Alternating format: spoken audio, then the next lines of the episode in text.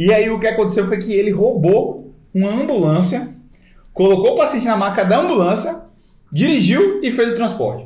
E, e- e- deu certo, e deu certo. Mantém a identidade e a temporada.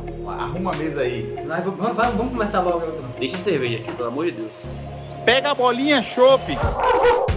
Fala galera, bom dia, boa tarde, boa noite, sejam bem-vindos a mais um podcast do sétimo ano, o sétimo cast, um podcast que é baseado em vivências e as fontes são as vozes da nossa cabeça. Hoje a gente vai falar de um, de um assunto que é um pouco, digamos assim, engraçado, né? A gente vai falar das resenhas, das histórias da residência, Histórias inusitadas. histórias inusitadas, acontecimentos, cenas que seriam cômicas se não fossem trágicas, digamos assim. E a Mas gente, todas verdadeiras. é, e a gente vai começar, como não, com a neurocirurgia, né? Que a gente sabe que é uma, uma quase uma, uma odisseia, né? Participar dessa residência. E aí, Danilão, começa aí. Dá Eu- um eu- começar, geral. começar fazendo a, a seguinte observação, que assim, a verdade, e, e a gente vê isso nas caixinhas, né? Sempre que a gente vê alguém é, é, é, se fudendo, se ferrando ali, é aí que você dá risada, né? O brasileiro tem muito esse humor, assim, né? Associado ao cara que se dá mal, o cara que sofre alguma coisa Gosta de ver o cara se É, fudendo, né? é verdade, é. Se na neurocirurgia o que não falta é oportunidade pra isso acontecer. É, é, sem dúvida nenhuma, por ser uma residência muito intensa, é, muito impoliticamente correta, né? Porque tem várias coisas que acontecem ali que não deveria de ser dessa forma. Acaba tendo muitas histórias engraçadas também, né? Do que acontece ali. Para preservar as, as identidades, todos os nomes que serão utilizados aqui serão nomes fakes, né? Se a gente utilizar, chegar Algum a falar, é. a gente vai usar nomes fakes para proteger a- as, as figuras que, que Exatamente. Inclusive, se a gente falar a verdade, você vai achar que é fake. Se a gente falar fake, você vai achar que é verdade. Então você nunca vai saber se realmente foi aquele nome mesmo e aquela pessoa existiu. É. Então tem várias histórias. ah, tem histórias engraçadas do nossos R, tem histórias é, engraçadas do, do, do nossos R menos, da Tem histórias, gente. tem histórias que são nossas e que a gente vai contar como se fossem nossos animais. Mas assim, o que eu acho que é importante, assim, pra aquele cara que não conhece muito o sétimo ano, né, que tá chegando agora, dá assim, fala um pouco do como é, sabe? Por que, que a residência de neurocirurgia na USP é tão ruim, assim, antes, fazer um preâmbulo, assim. Por que, que não que seja tão ruim, mas por que, que tem tanta desistência, o que, que acontece ali? É. Eu, eu não sei exatamente de, de onde surge isso, né? Porque muita gente pergunta assim, por que, que a residência de neurocirurgia é tão pesada? Mas ela é tradicionalmente assim. Eu acho que a neurocirurgia surgiu assim. Ela é, é desde os primeiros treinamentos feitos por Cushing no início do século passado, eram muito intensos. Ele tinha uma dedicação absurda. Ele era igual meu professor titular, assim, um cara que vivia para isso, um cara, um gênio que se dedicava a isso. E a neurocirurgia ela cresceu assim. Nos Estados Unidos, se você for ver as residências de neurocirurgia, o MEC deles é 80 horas semanais, a residência lá, e a neurocirurgia passa 80 horas semanais. Tanto que tem um livro famoso de neurocirurgia, do Henry Marsh, que ele fala que os residentes ingleses deles eram muito ruins, porque começaram a adotar sistemas de carga horária que tinham que ser respeitados e que não dava para treinar cirurgiões assim. Quando vinha um cirurgião americano pro, lado de, pro serviço dele, ele deixava o, o cara de fora, americano, operar mais do que o próprio residente dele. Porque neurocirurgia é, um- é uma especialidade, toda especialidade cirúrgica. Jota tá aqui, vascular é a mesma coisa, aparelho digestivo é a mesma coisa. Então, você não dá para treinar um cirurgião com 60 horas semanais. Então, eu não- ela até pode parecer que é uma proteção da- de, de mercado. Muita gente fala isso, né? Ah, estão protegendo o mercado. Mas não é consciente isso. Não é. Não é um negócio que é assim, ó. Premeditado, aqui, né? premeditado. Vai ser pouca vaga porque a gente tá premeditado. Não, porque ninguém tá ligando para isso. Ao contrário. A maioria das pessoas ali do serviço não estaria se importando se tivesse mais residentes. Mas é uma coisa que, sem dúvida, a curva de aprendizado é muito lenta, Lucas. E para a pessoa aprender, ela tem que operar muito. Isso é um fato. Eu acho que muito surge daí. Não sei se Davi concorda. Eu acho que o fato de você ter que operar muito faz com que eh, você tenha que expor seus residentes a uma, a uma carga de cirurgia muito grande. E, consequentemente, ele tem que. Para operar muito, ele tem que operar muito, ele tem que trabalhar muito também. Então acaba que eu acho que é isso que. Davi tem uma opinião É, diferente? né? Não, é a mesma opinião. Assim, tem espaço para melhoria na, na- no Com esquema certeza. da residência Sim, e tal. claro. Mas não dá para achar que dá para encaixar em 60 horas, não dá para achar que uma residência cirúrgica vai ser igual uma residência clínica. Não é, porque você tem que ter clínica mais a habilidade cirúrgica. Então isso é só para contextualizar o, o, o, o, o tipo de ambiente, né, e o tipo de cobrança, hierarquia, etc., que proporciona Ah, certas, é daí- certas ocasiões, certos momentos é, é, inusitados. Né? Todo mundo tem alguma história engraçada na sua vida. Sim. Né? Só que o cara numa residência cirúrgica, né? Ele vive 50 cirurgia é assim, 5. é, a vascular é assim. O cara, primeiro, ele vive no hospital, ele mora no hospital, então todas as histórias engraçadas aconteceram no hospital, que é a vida dele. E o cara vive intensamente ali, é, é Juscelino Kubitschek, é, 50 anos em 5. E- Então, e, e como é muito intenso, uma época muito intensa sua vida, acaba que é uma época que as piadas estão ali, né? Foi o sucesso do HCano, que ele tá temporariamente aí fora do ar, mas quem conheceu o Instagram do HCano era um Instagram que contava ali a rotina do residente, a rotina Para vocês que estão engraçada. assistindo aí esse podcast em 2025, que o HCN já tem 1,1 milhões de, de seguidores, nessa época agora em 2020, na pandemia, foi ele quando foi ele foi suspenso. Ele tinha acabado de passar de 5, 6 mil seguidores, estava nos primórdios, já fazia muito sucesso, foi suspenso temporariamente, mas agora vocês já estão ouvindo ele, já tem mais de um milhão de seguidores. É. Então aí su- surge disso, né? O, o HCan, o, o- a, a- a- essa tanta história engraçada. É, a residência de neurocirurgia lá, ela teve é, altos e baixos, teve muitas épocas diferentes. Tem época que a maluquice está reinando. Que é, quando, o problema de todo serviço que é muito hierárquico é que quando o maluco chega no poder, pode acontecer grandes merdas, né? Então, então, quando esse um, um- um chefe que é muito doido chega no poder, pode gerar épocas de muita maluquice na residência, né? Então tem algumas histórias que são famosas antes da gente entrar e que se perpetuaram, mas a gente sabe que são verídicas, porque pessoas que viveram ali contaram pra gente, né? Então, esses dias no, no- no- no- na- nos- nas caixinhas perguntaram pra- sobre histórias engraçadas, né? Da residência. E eu contei algumas. Uma delas é do dia que o cara teve que roubar uma ambulância. então, assim, como foi essa história? Na neurocirurgia tem um negócio assim de que você não pode cancelar a cirurgia do seu R+. É um erro grave. Tem vários erros graves. Você não resolveu um problema, você só pode ir para casa depois que você resolve o problema. Ou cancelar a cirurgia de um, de um R+. E aí, esse, esse, esse cara precisava transportar um paciente de um instituto para o outro, porque esse paciente ia ser operado em outro instituto. Instituto, assim, só pra quem saber, assim, lá, lá na USP é um complexo com vários hospitais. Isso. É tipo oito hospitais. Aí o cara tá em um hospital e tem que ir pra outro e Isso. você não tem como ir de maca, né? Você vai de ambulância. Como a neurocirurgia tem muitos pacientes no Instituto de Psiquiatria, ele precisava levar o paciente para o Instituto de Central para poder operar. E, e digo mais, ele só ia poder ir para casa quando isso fosse resolvido, e era véspera de feriado. Ia entrar um feriado no dia seguinte. Isso.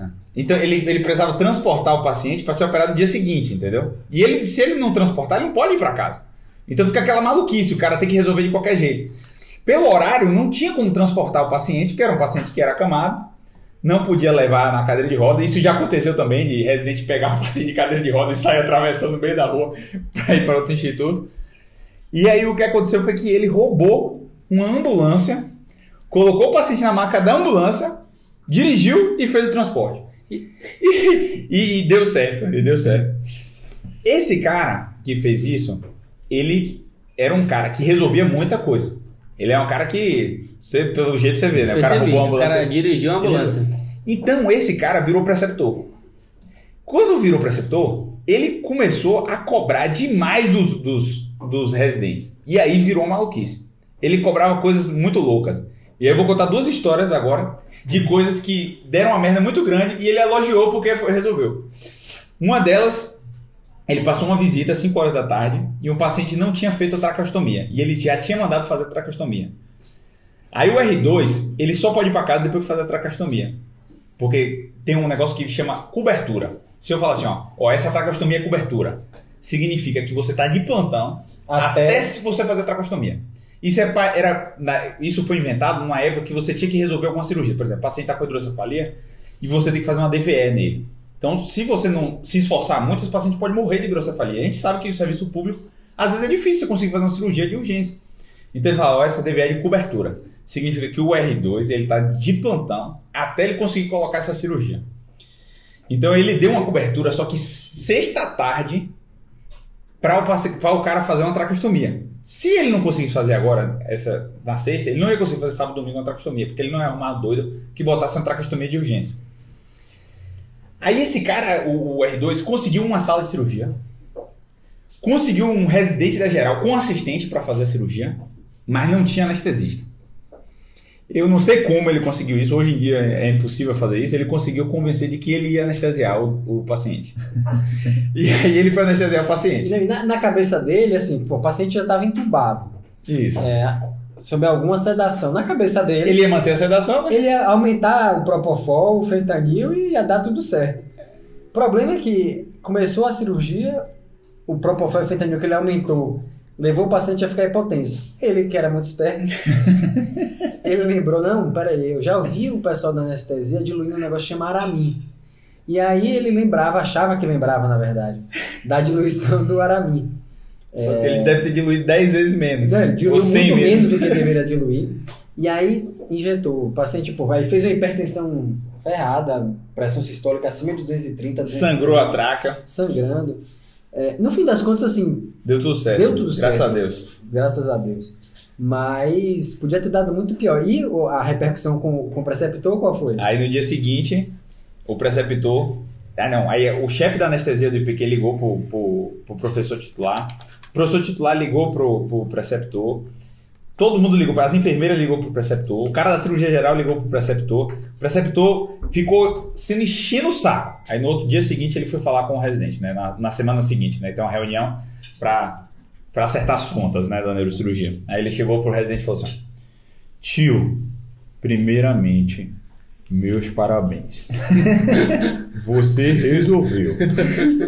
Segundo, nunca mais me faça uma porra dessa. Então, esse, esse era o nível de maluquice, né? Tem outro, outro caso que um, um, um, um residente estrangeiro tinha que fazer uma tomografia. Se ele não faz a tomografia de um paciente da UTI, ele não pode ir para casa. Tinha que fazer essa tomografia. Aí ele, no desespero, e também numa maluquice sem fim, óbvio, é, não estou dizendo que ele fez certo, ele fez é, completamente errado. Ele roubou o paciente da UTI. Então as enfermeiras estavam passando pela UTI, quando olharam pro leito, não tinha mais leito e não tinha mais paciente. Meu Deus do céu, cadê o paciente? Cadê o paciente? Começou aquele desespero na UTI, ligando pro chefe da UTI, elas procurando, não tinha o paciente na UTI. O residente da neurocirurgia tinha desconectado tudo, pegou o paciente com a maca, levou, fez a tomografia e voltou. Mesma coisa no outro seguinte, o mesmo preceptor, ele. Tio, primeiramente você está de parabéns. é isso mesmo, assim que se faz, você tem que resolver. Você resolveu muito bem, príncipe, muito bem, parabéns. Ali é um, é um- um celeiro de, de maluquice. É um celeiro de maluquice. É, é, fora assim, história de cansaço, né? História de perda de sono, de cansaço, de residente dormindo. É, isso aí a gente tem. Eu, eu conheço muita história da neurocirurgia, de residentes da neurocirurgia que entrava no consultório, estava atendendo paciente no pronto-socorro, aí entra uma consulta e outra tá no computador, ele olhava e falava, você tá com o paciente aí? Não, não, tô, tô, tô de boa. Pô, deixa eu entrar aí, que você tá com a porta fechada, ninguém vai abrir, só pra eu tirar um cochilo aqui na maca, pelo amor de Deus. E aí, enquanto eu tava evoluindo, canetando qualquer coisa lá, o cara deitava na maca e tirava 10 minutos de cochilo. E ele pedia pelo amor de Deus, porque a porta do consultório estava fechada, então era o tempo que ele tinha sem ninguém perceber. Fora as vezes que o cara, é, o residente entrava da neurocirurgia também, 11 da manhã eu chegava com o almoço lá no conforto da cirurgia geral, tinha sobrado um pão com manteiga ou com margarina às vezes. E aí entrava o residente da neurocirurgia, morrendo de fome, falando, tio, já chegou o almoço, posso pegar o café da manhã? Não, e tem outra coisa, né? na rádio, os caras iam discutir os exames lá embaixo. Aí chegava pra discutir, às vezes tava discutindo com outro, outro, outro residente pra discutir. Aí chegava o cara da, da neurocirurgia, sentava lá, quando você olhava pro cara, o cara já tava dormindo no 12 segundo sono, roncando, aí você olhava pro cara, não, mas deixa o cara dormir. Daqui a. Teve um dia que a gente esperou uma hora, velho. O cara ficou uma hora sentado, aí da dinâmica falou, porra, velho, não faça mais isso com ele, não, velho, porque ele se, vai se fuder esse dia. Se ele ficar uma hora ali sem fazer nada, você tem que acordar ele, você tem que acordar ele. Mas esse soninho ali no escurinho da radiologia no ar-condicionado é. bom, velho. Eu, eu, eu tinha um negócio que assim, eu vejo que muitos erravam com isso, que se você der um- uma hora de, de sono sentado, é muito pior do que você uma hora de sono deitado. Então eu, quando tinha um tempinho, eu deitava e realmente dormia, porque eu acho que eu ganhava mais disponível. E eu acho que isso era uma vantagem. Eu- As pessoas que têm essa noção é, se dão bem. Porque se você ficar cortando o sono de má qualidade o tempo todo, você, você não Não, consegue. é só, quem, só quem já passou sono É. de verdade sabe como dói, velho. E você e outra coisa assim, só pra assim, você reconhece na, lá o, o residente de neurocirurgia, né? O cara que tá com a olheira, né, que bate na bochecha, é o cara da neurocirurgia. Os caras parecem zumbi andando. As pessoas, elas me perguntam muito assim, por que, que a pessoa desiste, né? A pessoa desiste porque, além de ser hierárquica, às vezes você tomar uma arrebentada, tudo bem, você aguenta tomar uma arrebentada. Pô, sou casca grossa aqui, eu aguento tomar uma arrebentada. Mas o problema é quando você tá com sono, velho. Quando você tá com sono, você tá psicologicamente muito frágil, velho. Dói. de julgamento vai... Cara, dói muito assim. Você dói, de um jeito que você. Ninguém sabe, velho. Ninguém Não, sabe. você faz né? coisas que você não acredita. Eu vou entrar em outra história, que é de um residente estrangeiro que teve é, é, é, antes da gente entrar, mas a gente chegou a conhecê-lo. E é, dói de uma forma que, assim, é o tipo de absurdo? Ele estava no, no centro cirúrgico ajudando em alguma cirurgia, alguma coisa assim. O fato é que ele saiu para resolver alguma coisa, ou ir no banheiro, ou o que for. O cara demorou 10, 15, meia hora, 40 minutos, o cara não voltou. E aí alguém, ó, vai lá ver o que, é que aconteceu com fulano. E aí procura fulano de lá de cá, não, entrou no banheiro aí, vestiário, ninguém sabe não, saiu, sei lá, desistiu, foi pra casa, enfim. É, depois de muito, descobriram um banheiro fechado, né, o coisa da, da O privada, box. o box da, da, da privada. E aí alguém foi checar e ele estava deitado em volta da privada, em volta abraçado na privada, dormindo. O pior é que tem uma foto disso. Um Eu vi essa foto já. Essa foto a gente viu. Ele se trancou porque era um lugar onde ele podia deitar e não ser. é, é, é, é, Descoberto. Ninguém sabe, se- ninguém sabe se ele dormiu sentado e caiu. Caiu. Ninguém Mas eu sabe. digo assim, eu, eu reconheço, eu já dormi assim, de entrar no box, não deitado, mas sentar, falar assim, não, vou, vou descansar 15 minutos aqui. Hoje senta ali, privadinha fechada e tal, bota a cabeça no colo aqui, 15 minutos, pronto, e parte pra. pra Só pra reunir forças, né? É, Deprimente, é foda. foda. A privação de sono é, é uma das Não, você perde sua dignidade total. Esse, é, esse, mesmo, esse é mesmo estrangeiro aí que Davi contou, né? Ele é, ele é negro, né? Angolano. E não é o Adilson, que o Adilson já tá famoso nas redes sociais, senão vão achar que é o Adilson. Ele, ele, ele mesmo cortava o cabelo com a máquina, né? E ele, na época dele, né? Se você atrasasse um minuto pro plantão, você tava automaticamente de plantão de castigo no dia seguinte. Então ele não podia atrasar de jeito nenhum. E ele acordou cedo, 6 horas da manhã, era um sábado, né? Ele, ele tinha que passar a visita às 7 horas da manhã.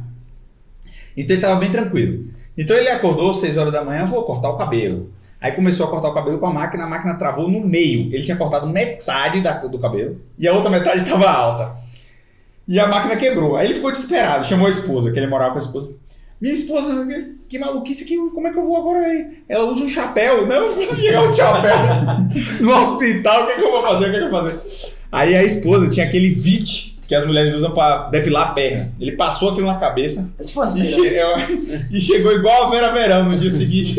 Ou no- na, na hora. Na hora, né? Na hora. Na hora. Chegou igual a Vera Verão com a cabeça, brilhando. brilhando, reluzindo, porque ele não podia chegar atrasado de jeito nenhum, né?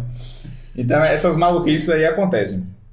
Tem umas coisas que a gente não. Tá, a gente listou antes, né, pra lembrar das histórias, mas eu lembrei de um aqui, da vascular, aconteceu esse ano, eu como preceptor, que até agora eu não sei como, né? O paciente internou, ah, tinha uma isquemia bilateral da- dos membros inferiores, amputou as duas pernas, transfemoral. Então amputou coxa bilateral, né? E aí, era um paciente grave, ele ficou dialítico, uma internação prolongada e tal. E teve uma hora que ele já estava de saco cheio que ele falou pro residente: Doutor, eu não vou mais ficar aqui no hospital, eu vou embora.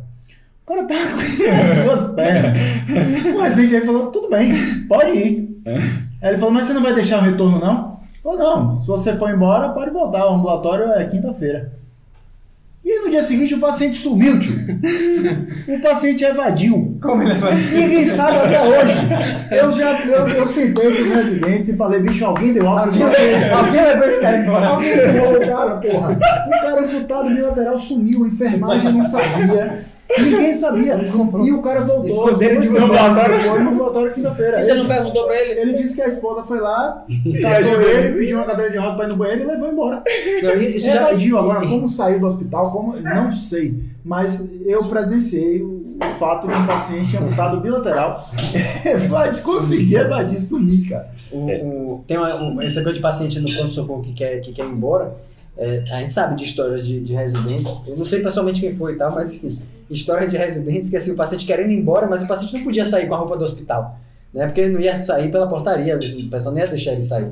Que aí o residente fazia o quê? Pô, um paciente a menos para evoluir, o cara tá bem, você acha que tem condição de outro, o cara queria mais é que ele fosse embora mesmo, essa é a verdade.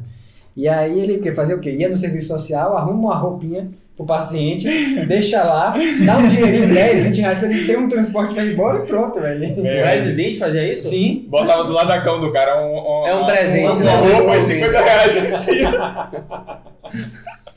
É, e, e, assim, a gente também viveu essa maluquice, né? Pegou boa parte. E, e, e minha primeira semana na, na residência foi no pronto-socorro, né?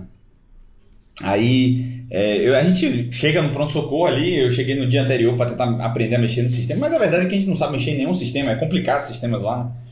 E aí eu, no meu primeiro dia de plantão, eu cheguei 4 horas da manhã, é, eu vi os pacientes tudo, né? Passei uma visita às 6 horas da manhã, que o, o, o, o R+, R-chefe do pronto-socorro, ele diz tudo que você tem que fazer durante o dia, né? Todas as pendências que você tem. E aí eu fui anotando pendência, pendência, pendência. É uma lista enorme de pendência. E eu passei o dia todo, vai chegando fichas, você tem que atender as fichas, tem que botar paciente em sala de cirurgia e tudo e resolver essas pendências. Quando eu cheguei no final do dia, eu não tinha resolvido metade das pendências. Cara, eu tomei uma das maiores arrebentadas da minha vida. E assim, e era o primeiro dia de residência. É, foi completamente desnecessário, né? Você olhando assim. Eu e Davi nunca fizemos uma coisa assim como, como esse cara fez comigo. Mas é, ele deu uma arrebentada assim forte, dizendo que eu era incompetente e tal. E eu- naquele dia eu senti o baque, né? Porra, onde é que eu tô entrando? Porra, eu não parei um segundo. Ele perguntou se você tinha problemas mentais. É, ele, ele, ele chegou no canto, assim, ele tinha uma habilidade muito grande de tornar o, o ambiente bem desconfortável. Ele fazia um silêncio, assim, umas pausas de 40 segundos sem falar nada pra criar aquela expectativa de você não saber o que é que você. O que, você- o que falar. O que é? Aí quando, depois de 40 segundos, ele fala assim, é porque eu não entendi o que aconteceu. Eu suponho que você deve ter um problema mental, né? Algum, um- algum grau de Uma limitação, né? uma limitação. Cara, primeiro dia de residência. Eu senti vontade de chorar esse dia. E primeiro dia de residência. Esse, esse mesmo cara, teve uma época que eu queria dar um murro na cara dele. Então pra você ter uma, uma noção de como era. Graças a Deus não é mais assim, mas é pesado.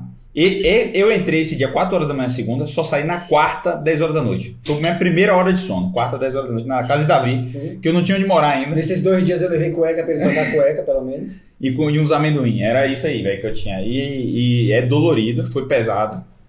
É, eu acho que mu- muita coisa melhorou, mas ainda existe uma, uma carga horária realmente pesada disso Conta aí. outro né? caso aí, Daniel. Que o primeiro plantão seu, que você, che você chegou antes, é. preparou tudo, como foi? Essa é muito boa. É, o que é, na verdade, assim, tem um. É de um jargão da neurocirurgia. Mas assim, você. pô, Você não conhecia. Não, você começando a residência, pô, você, aí você começou na, sem- na primeira semana, você vai ter um plantão à noite ali no meio da semana. E aí você já fica naquela expectativa, né? Aí você fala, não, plantão tal dia, eu vou chegar mais cedo, você tem que chegar, ver os pacientes, evoluir e tal. Você não sabe onde vai encontrar o pessoal, onde não vai encontrar. O que é que eu fiz? Eu cheguei no horário certinho, né? Mais cedo, vi os pacientes, evoluí, bererê. Deu lá, são umas seis e meia, né, o plantão começava às sete. Eu tinha o celular do, do R+, aí mandei a mensagem, ó, fulano, é, cheguei aqui, já vi os pacientes e tal, onde é que eu, onde é que eu encontro vocês? Já tá tudo resolvido. Falei alguma coisa do tipo assim, ó, Resolvi é as coisas aqui. Resolvi as coisas, onde é que eu encontro vocês, alguma coisa assim, tá tudo beleza. Aí a, a única resposta que eu recebi foi o seguinte, quer uma medalha? Somente isso. É, na época ele dava o print e mandava pros outros, né? Os RM igual. Não, e, essa, e assim, é o jargão que a gente tem hoje em dia, a gente brinca com isso e tal. Mas você, assim, chegando em um lugar que você não conhece porra nenhuma, recebe uma, uma resposta dessa, sua moral vai lá embaixo. E aí, doutor? Quer uma medalha? Teve uma, teve uma no meu, no meu R4 também. Essas coisas de é, condutas diferentes, não que uma estava certa ou que estava errada, mas tinha um paciente, né, tinha uma isquemia de membro e aí tinha que amputar, o membro já era inviável. E o nível de amputação é muito questionável, né? Um avalia, acha que pode ser ali ou aqui. E aí o assistente que estava, não foi isso, não foi uma conduta do residente, o assistente avaliou e falou assim, não, acho que é transfemoral, a perna está inviável, não tem como. E aí tocou. E o, o nosso professor, não, a amputação é uma cirurgia que o, o residente faz sozinho, geralmente o R3 faz com o R1 e tal, porque é uma cirurgia que acontece muito, o R3 já é capacitado, já está no final do ano E aí o R4 chegou na sala do professor no dia seguinte, sentou no sofá, e aí o professor falou, e aí, o que é que vai sair hoje de cirurgia? E, ah, professor, vai sair uma amputação. Um paciente que foi uma queimadura elétrica, a perna, o membro ficou inviável e tal. Ele, ah, e tal, o professor se interessou pelo caso, né? Só que nisso o R3 já estava amputando, só que ele não podia falar porque, o R3 estava sozinho lá, que ele não gostava. Aí ele viu a foto e falou, ah, pô... Vamos lá ver o paciente. E aí, o que, que é que vocês vão fazer aqui? Eu falei, não, a gente vai amputar transfemoral, professor, não dá para fazer nada diferente. Ele falou, não, eu acho que eu tô sem fazer nada, eu vou tentar fazer uma desarticulação de joelho, salvar um pouquinho mais aí de perna. O retalho tá difícil, mas eu vou lá ajudar vocês. E aí eu, eu tava na sala, não, é? e aí eu vi meu colega. Tá? Agora você já- Não, professor, não dá não, olha aí a foto. Ó, aqui tá ruim, não tem retalho pra fechar isso. E eu tava comigo, eu falei, isso já amputou a coxa. e aí ele, não, professor, não, mas eu tô dizendo que eu vou com vocês, a gente tenta. Vamos lá, tá no centro cirúrgico, tá anestesiado? Professor, peraí que eu vou, eu vou ver se já tá anestesiado, eu já volto. E aí ele saiu da sala. Aí eu comentei com uma outra assistente que tava na sala na hora, eu falei, já cortou, tenho certeza. Ele tava suando frio aqui. Aí deu tipo uns 5 minutos, volta o residente. Então, professor, é. Não, é porque. Deixa eu falar com o senhor. Aí, aí o próprio professor já deu risada e falou assim: vocês já tinham amputado o coxo, não tinham me falado. É, levando uma Você acha que você é R3, R4, você já tá experiente, o cara é R50, né? Exatamente. Com certeza. É uma história engraçada que eu lembro é da ortopedia, né? Que os caras falam que os caras treinavam, isso é muito, muito bizarro, né? Treinavam pra ver quantas palavras, o mínimo de palavra que consegue fazer no atendimento. Que aí entrava o cara, o paciente, o cara, hum, hum, hum. Aí escrevia e disse que teve o recorde do cara que atendeu sem falar nenhuma palavra. Isso é da época que não existia o HC É, raiz. é, né? disse que é coisa de muito Década de tempo atrás. 90, né? Mas é, realmente aconteceu. Tem uma história que eu foi de um colega, na verdade, que esse aí que ele entrou, no, tava na, no- na residência de cirurgia geral e aí tava passando na, na urologia, né? E aí, assim, ele disse que no conforto da, da urologia não podia ficar nada bagunçado, né? Aí chegou, ele tomou uma coca, Isso foi verdade. tomou uma coca, deixou a lata da coca, esqueceu de jogar no lixo a coca. Aí parece que o R+, chegou, mandou, tirou uma foto da, garra- da latinha de coca e mandou para pro, Mandou pro ele. R1. Falou, ó, tá, tá aqui, esperando. tá aqui te esperando. Aí esse R1 falou, Achou que ele tava brincando. achou que ele e tava respondeu. brincando falou assim. Então, vai conversando um, um vai tirando, vai conversando com ela aí enquanto eu tô fazendo minhas coisas aqui. Pra ela não se sentir sozinha. Para ela não se Isso sentir lata, sozinha, né? tá lá. Ele falou pro R5, pra, vai conversando com a lata aí pra ela não se, se sentir sozinha. isso, foi, isso foi no meu ano. No meu ano eu tava rodando no ICESP, eu tava em outro instituto. E aí? E aí chegou uma mensagem do preceptor, falou, eu preciso conversar com todos os residentes. Aí, aí o cara, o R5 que tava comigo lá no ICESP, mostrou a mensagem e fez, que merda foi que vocês fizeram? Eu falei, sei lá, pelo menos não fui eu. Se eu fui chamado só pra conversar, não sei o que aconteceu, não fui eu, tô aqui com você. Se você não sabe que, merda, é porque não fui eu. Não, e inclusive isso deu repercussão pra ele até na época da entrevista, deu tudo certo, mas é, foi uma, Uma celeuma uma, aí, uma, né? uma celeuma. E uma história também, essa aí não é uma história mais tão positiva, uma história negativa dos quebra-mão, né? Porque tem os quebra-mão né, no, no HC. Quem não sabe quebra-mão é aquele cara que é o mandrake, que não faz as coisas. Então, assim, na radiologia, a gente tem uma coisa que era que, assim, você tinha sua meta, o mínimo, né? Que você tinha que produzir de laudos. E como é que eles faziam isso? Você puxava pelo sistema, né? Como é que funciona? Você, o residente, ele dá o pré-laudo, esse laudo ele não fica disponível para o hospital, e aí depois chega um assistente para revisar seu laudo e liberar junto com você. E aí um residente mandrake, o que é que ele fazia? Ele pegava, colocava a máscara do exame e não alterava nada, deixava as máscaras para fazer volume e não fazer. E aí todo mundo percebeu, era o mesmo cara que faltava na sexta-feira, dizia que tava com diarreia, dizia que tava gripado, sempre sexta-feira, véspera de feriado. E aí o cara quebra a mão total, né? E isso repercutiu, né? Ele teve que. Ele não conseguiu se formar em três anos. Teve que repetir um, um, porque pegou um estágio que não podia vacilar, que a galera percebeu isso. Ele não foi reprovado e não conseguiu fazer o fellow. Então essa história de quebra-mão aí também são. Você É. falou em, em- em mão e, e urologia aí, né, Lucas. Vamos entrar em duas, duas histórias aqui que a gente, a gente lembra que são bem, bem caricaturais de, de quão pesado pode ser uma, uma residência. É, isso aconteceu com ah, dois animais nossos, mas a primeira é o seguinte. Tudo acontece com a mais, né? É, sempre. mas o cara, pô, residência pesada, o cara não sei quantos meses ali naquela correria e tal, sem a, a, a, a, a namorada. E aí, numa certa feita, ele conseguiu chegar em casa mais cedo um pouco. E aí ele, porra, pra desestressar, né? O cara, porra, sem extravasar sua, seu instinto sexual há tanto tempo. Testosterona. Testosterona. Devia tá aí- baixa, mas tudo bem. Enfim, o fato é que ele chegou mais cedo e ele achou que ele ia conseguir finalmente se masturbar para relaxar. Tá? O fato é que ele, durante a masturbação, o cara dormiu com a mão no pinto. A mulher pegou o cara nesse estado. E E acorda outro, agora. e outro um, pouco, um pouco menos pior, mas também a mesma situação. Ele achou que, pô, chegou sozinho ali em casa e tal, ia relaxar. Botou o computador assim, assado e tal, se preparou. Daqui a pouco, quando ele menos espera, ele, ele dormiu, acordou com a mão No dia pau. seguinte. no dia seguinte. Já na hora de ir pra porra da residência de novo. É, Eu- tem a- tem, uma, tem uma que aconteceu comigo. Eu fui tentar dar uma espécie, tem um estágio que é pesado, a gente sai do hospital de noite e volta às três da manhã.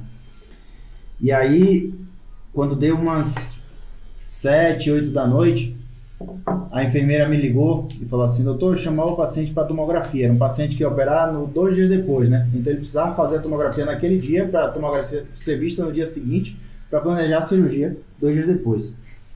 E aí, quando eu cheguei no quarto, tava tipo, para ver o paciente, né, para levar para tomografia. A gente tinha que acompanhar a tomografia porque era com contraste, de noite não fica radiologista. Radiologista é easy life pra caralho. É. É, aí cheguei no quarto para ver o paciente, tinha um, o jantar dele tava do lado. Falei, o senhor comeu? Ele falou, não, disseram que eu não posso comer não porque eu vou fazer a tomografia. Eu fiz as contas, falei, porra, são sete da noite, sete, oito, nove, dez, onze, doze, uma, duas, três, oito horas de jejum que precisa às três da manhã, é o horário que eu vou estar voltando pro hospital. Se eu ficar aqui até fazer essa tomografia, vai mais duas horas, não sei o quê. Falei, faz o seguinte, toma esse copinho de suco aqui, ó. E aí eu dei o suco pro cara, né? Porque eu falei, porra, eu não levo ele agora pra tomografia, ele vai fazer a tomografia às 3 da manhã, não vai mudar nada, o resultado vai estar pronto às 4, vai ver no dia seguinte o exame e vida que segue. Eu vou pra casa agora, eu não tinha mais nada a fazer. Ideia brilhante. Se eu não tivesse dormido e não tivesse visto o despertador. né? Vim pra casa, tava cansado, dormi, acordei 3 e meia, meu horário de chegar lá era às três, porque eu precisava ver todos os pacientes, atualizar os exames, etc. E ainda levar esse cara para tomografia. Eu acordei, não acordei com o despertador, acordei com a enfermeira me ligando. Doutor, o senhor vai levar o paciente para tomografia? Putz, eu juro, eu fui correndo, correndo, três da manhã para o hospital.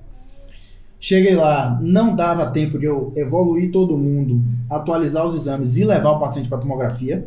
Eu aí priorizei evoluir e atualizar os exames, esperei o R3 chegar, e o R3 rodava com um, um, estagiário estrangeiro. Na hora que o estagiário estrangeiro chegou, falei, tio, me salve, pelo amor de Deus.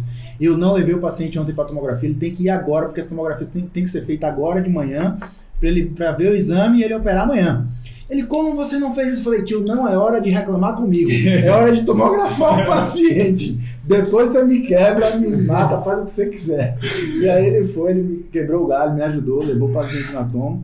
E depois acabou que ele deu risada e tal, não brigou, porque ele sabe que eventualmente isso acontece mesmo. Uma das histórias mais emblemáticas que sempre que eu conto a galera dá muita risada é a história que eu, da minha briga com a enfermeira, né? Eu vou mudar o nome dela por motivos óbvios. Era a enfermeira Júlia. Júlia. É. A enfermeira Júlia, ela era especialmente complicada, assim. Ela era uma pessoa muito difícil de lidar. Inclusive na enfermaria que ela, que ela ficava, nenhum outro enfermeiro gostava, técnico gostava, fisioterapeuta. Ela devia ter algum distúrbio psiquiátrico. Certeza. E eu tava muito cansado. Muito cansado. E consegui um horário. E quando a gente é R2 do Instituto Central, a gente recebe mais de 100 ligações por dia. É um negócio insuportável, velho. Seu celular não para. E eu tava ali uma hora da tarde. de- Acho que devo ter conseguido comer alguma coisa. Tava com sono. Pô, 10 minutinhos de descanso aqui. Sentei no sofá da, da, da enfermaria pra cochilar. Quando eu fechei o olho, O, velho. o leão na sombra. É aquele dessa negócio. É, quando né? você. quando você. Quando eu fechei o olho, sei lá, plim, tocou. Aí eu acordei. Ela é a enfermeira Júlia. A enfermeira Júlia. Doutor Danilo, o paciente fulano de tal, ele tá lá na endoscopia e ele precisa tomografar. E ele tá sem o termo. Aí eu, enfermeira Júlia, o termo está no prontuário. Eu tenho certeza que até o final da história ele solta o nome da pra mulher. não verdadeiro da mulher, porque o na hora do grito não vai ser Júlia, não. Aí ele, ele, ela, doutor Danilo, vai cancelar. O paciente ele já tá na endoscopia e tá sem o termo. Aí eu, enfermeira Júlia, tá no prontuário, o, o, o- tá no prontuário o termo de consentimento do paciente. Eu fiz, daí, ó, eu vou ligar lá e vou falar que vai cancelar, tá bom? Rapaz, eu fiquei louco. Eu falei, enfermeira Júlia! Deu um grito, bicho, mas um grito, foi com toda a minha força. Eu nunca ouvi um grito desse. Que uma pessoa do outro lado do Instituto Central ela conseguiu ouvir. Enfermeira Júlia! O termo está no prontuário! Rapaz, tinha umas duas meninas da neurologia no quarto que eu tava, bicho. Ficaram olhando assim, esse cara é doido. Aí sabe o que ela respondeu? Tá bom, vou ligar lá e vou dizer que vai cancelar. Aí Aí eu descompensei, aí eu. Vai tomar no cu! Vai tomar no cu! Com todas as minhas forças, né? E aí, resultado? Aí eu. Aí desliguei, né? Adrenalina, bicho, meu coração assim, assim, perdi o sono completamente. Tinha que ir lá, ia cancelar a endoscopia do paciente. Fui lá, peguei o termo no prontuário, que tava no prontuário, mostrei pra ela. Ela, você botou aí agora. Rapaz, ela era confuseta, a bicha era confuseta. Mas enfim, levei lá pra não causar confusão e vida que segue, né? Aí só que ela foi na sala do professor do trauma lá, o chefão. E o, o professor do trauma tava com o meu R, que é o dominicano. E aí o professor do trauma tava lá e ela bateu na porta, né? E esse professor do trauma, ele sempre vem gente pedir favor pra ele, enche o saco dele, né? Aí ela bateu na porta, e aí quando entrou, chegou chorando. Professor, fulano, esse menino Danilo não tem condição nenhuma de ser um cirurgião. Aí ele, sem entender nada assim, ficou surpreso. O que que aconteceu? Aí perguntou pro residente, né? Chico, o que que aconteceu? O que que aconteceu? Aí ela, não, esse menino Danilo falou uma coisa que eu não posso nem falar pro senhor. não, não, fale, fale, enfermeira Júlia, o que que ele falou? Não, não vou falar não, ele é muito mal educado e tal. Não, eu quero saber o que que ele falou. Aí ela, ela é descendente de italiano, né? E aí ela falou, não, ele falou assim, vou falar italiano, tá bom? Ele falou, Júlia, vá fanculo. E aí, professor? Aí ele, meu Deus do céu, o que é isso? Chico, bota aí no Google, bota no Google. Pesquisa aí, tio. Aí Chiquito botou lá no Google e viu, né, o que, que eu tinha falado pra ela. Aí pronto, ele ficou doido, né? Meu Deus do céu! Recentemente um AR3 tinha mandado o chefe do trauma tomar no cu. Um AR2 tinha mandado um motorista tomar no cu e agora tinha mandado a enfermeira. E primeiro a R3 manda o chefe do trauma tomar no cu. Depois a R1 manda o motorista tomar no cu. Agora o R2 manda tomar no cu. O que é que tá acontecendo com a neurocirurgia? Então, essa é uma história emblemática aí que aconteceu comigo. Dentre tantas outras aí, né, que a gente contou. Tem, tem mais uma da, da época da cirurgia geral. A gente dava plantão à noite, ficavam dois R2 na sala de trauma e dois R1, sendo que aí ficava um R1 atendendo a porta e um R1 ajudando na sala de trauma, né?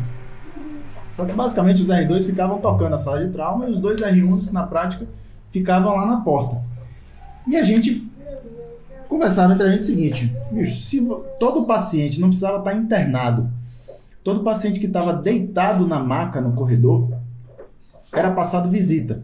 Os chefes chegavam às seis e meia, sete da manhã, e aí a gente ia passando visita per- percorrendo todo o pronto-socorro. Então, assim, se tinha um paciente com a plaquinha cirurgia geral, não importa se ele estava esperando o resultado de exame para ser reavaliado, ou se ele já estava internado mesmo esperando alguma conduta, era passado visita nele. Só que os R2, que, que era quem passava os casos, só sabia dos pacientes internados. Os pacientes que foram avaliados na porta pelo R1, o R1 discutia, o R2 falava, ah, pede tal e tal exame, pede um ultrassom, pede um tomo e vamos aguardar aí para ver o que é que faz. Às vezes, quando o paciente estava sentindo dor, qualquer coisa, precisava deitar, a enfermeira deitava e botava na maca no corredor. Então, Só que não estava internado ainda e o tava R2 internado, não o conhecia a R2 não história. conhecia. O R2 tinha, o R1 tinha discutido a história, o R2 tinha mandado pedir um exame e tal, mas não, dava para passar visita. Não, não sabia idade, comorbidade, não sabia nada disso. Não estava no, no bucho, que é o papelzinho com a, a lista de pacientes que a gente tinha. E aí a gente antes sempre fazia, a gente chamava esse paciente de Kinder, né, que é o Kinder Ovo, é a surpresinha. A gente sempre passava, tipo, o chefe chegava, vamos passar a visita? Vamos, peraí rapidinho. Aí o R2 passava rápido, ver os pacientes, ver se não tinha nenhum Kinder no caminho. E inúmeras vezes aconteceu de, de ter um Kinder e não Você dava. tomou uma arrebentada. Você tomou uma arrebentada. E aí, não foi comigo, mas é, eu já fiz outras, outras Peripécias. formas, outras peripécias também, para esconder Kinder. Mas era um paciente que a gente, ao longo do dia, ia discutir com o assistente, mas a gente precisava primeiro conhecer, não ia tomar uma cravada de graça na visita. Mas uma das estratégias que eram feitas era na hora que ia passando a visita, falava, tem um Kinder ali do lado do elevador. Chama o elevador, deixa o elevador no ponto. Na hora que gente estiver chegando, o R1 pega a maca, sobe e aperta o nono andar, que é o último. É o tempo da gente passar naquele setor, quando chegar no nono, aperta de volta pro quarto e desce. É só você sobe e desce com o Você nunca pensava em trocar a, só a etiqueta, não? O, o, o papel que identificava de que especialidade Podia era? ser Podia também. ser, né? é, às vezes, às vezes eu já risquei. Né? Isso, porque era verdade. Às vezes internava, tipo, era um paciente da neurocirurgia, internava com a plaquinha de cirurgia geral. Aí eu riscava. Sim. Mas ainda assim, riscado, o cara, às vezes o assistente estava querendo dar uma cravada. Falava, por que, que tá riscado cirurgia geral? Não, foi a enfermeira que errou. Não, a enfermeira não errou. Peraí, Peraí. Vocês devem ter, você não fez. ah, todo paciente entra pela cirurgia geral, se for trauma. Esse paciente é o quê? Esse paciente é o quê? E aí ele começa a te apertar, te apertar, te apertar de todo lado até te dar uma assim, Aí, às vezes era mais fácil você dar uma escondida no paciente, É, desvia, é. bota ele pra subir, descer o elevador ali rapidinho e depois segue o jogo. Ele continua lá, continua sendo visto e você escapa de uma cravada. Tem uma, uma outra muito boa de, de- dessa história de dormir, velho. Isso foi co- contemporâneo nosso também. Cidadão com sono no ambulatório, atendendo o paciente. E assim. Isso é comum, isso aí todos passaram. Todos nós já De passamos. dormir na frente do de paciente. Tá atendendo o paciente no ambulatório e você tá ali, você sente que você tá, pô, você não tá aguentando, você tá dando aquela pescada, mas aquela pescada é rápida, que você tá aqui, aí você perde a atenção um segundo, ou dá uma balançada na cabeça, aquela coisa que é aquela pescada rápida, muito rápida. Mas esse, esse colega, ele atendendo, e aí ele, todo mundo já tinha passado por isso e ele também. Mas o fato é que ele deu uma pescada e quando ele abriu o olho, o consultório tava vazio. Ele não sabia meu, cadê a paciente, o cara tá atendendo a paciente. No meio do, do atendimento da paciente some, que porra é essa? Meu Deus. E aí, antes que ele pudesse tomar noção do que tinha acontecido, apareceu a paciente na porta com o chefe. Não, doutor, não tem condição. Falando com o chefe, né? Ele, o cara tá dormindo, eu tenho que atender por outro passo, por outro médico. Isso aqui não tem condição. Ele vai falar o quê? O chefe, claro, fez o papel ali de chamar a atenção e tal, mas ele só teve que realmente concordar que não tinha condição nenhuma. Não tinha condição, doutor. Já atendeu Vai, ninguém. vai tirar o cochilo ali. É, não é incomum isso, já aconteceu comigo. Tem um vídeo disso, o HCN já postou. Tem vários E, vídeos, né? e isso já aconteceu comigo. Você tá escrevendo no, no, no computador Não, e aí você trava dorme com a mão no uma tecla teclado. É. E aí, Três quando você olha, tem letra Z. 60 páginas com a letra X, tá ligado? Aí você tem que apagar tudo. Isso Quando, quando, quando você não dorme com a- o dedo no backspace, né? É. Você apaga o que você já escreveu. Já aconteceu isso comigo. Apagou tudo. É, acho que o objetivo desse episódio foi dar uma descontraída e mostrar que, assim, que apesar da, da rotina pesada, tem muitas. Isso rende muitas histórias boas. né? Depois, É, que passa, depois que passa. é. depois que passa, você dá risada. Então, estamos finalizando mais um episódio da segunda temporada do sétimo cast. E como de praxe, se você gostou, você compartilha com seu amigo. Se e se você não gostou, compartilha você com compartilha com seu inimigo. Até a próxima.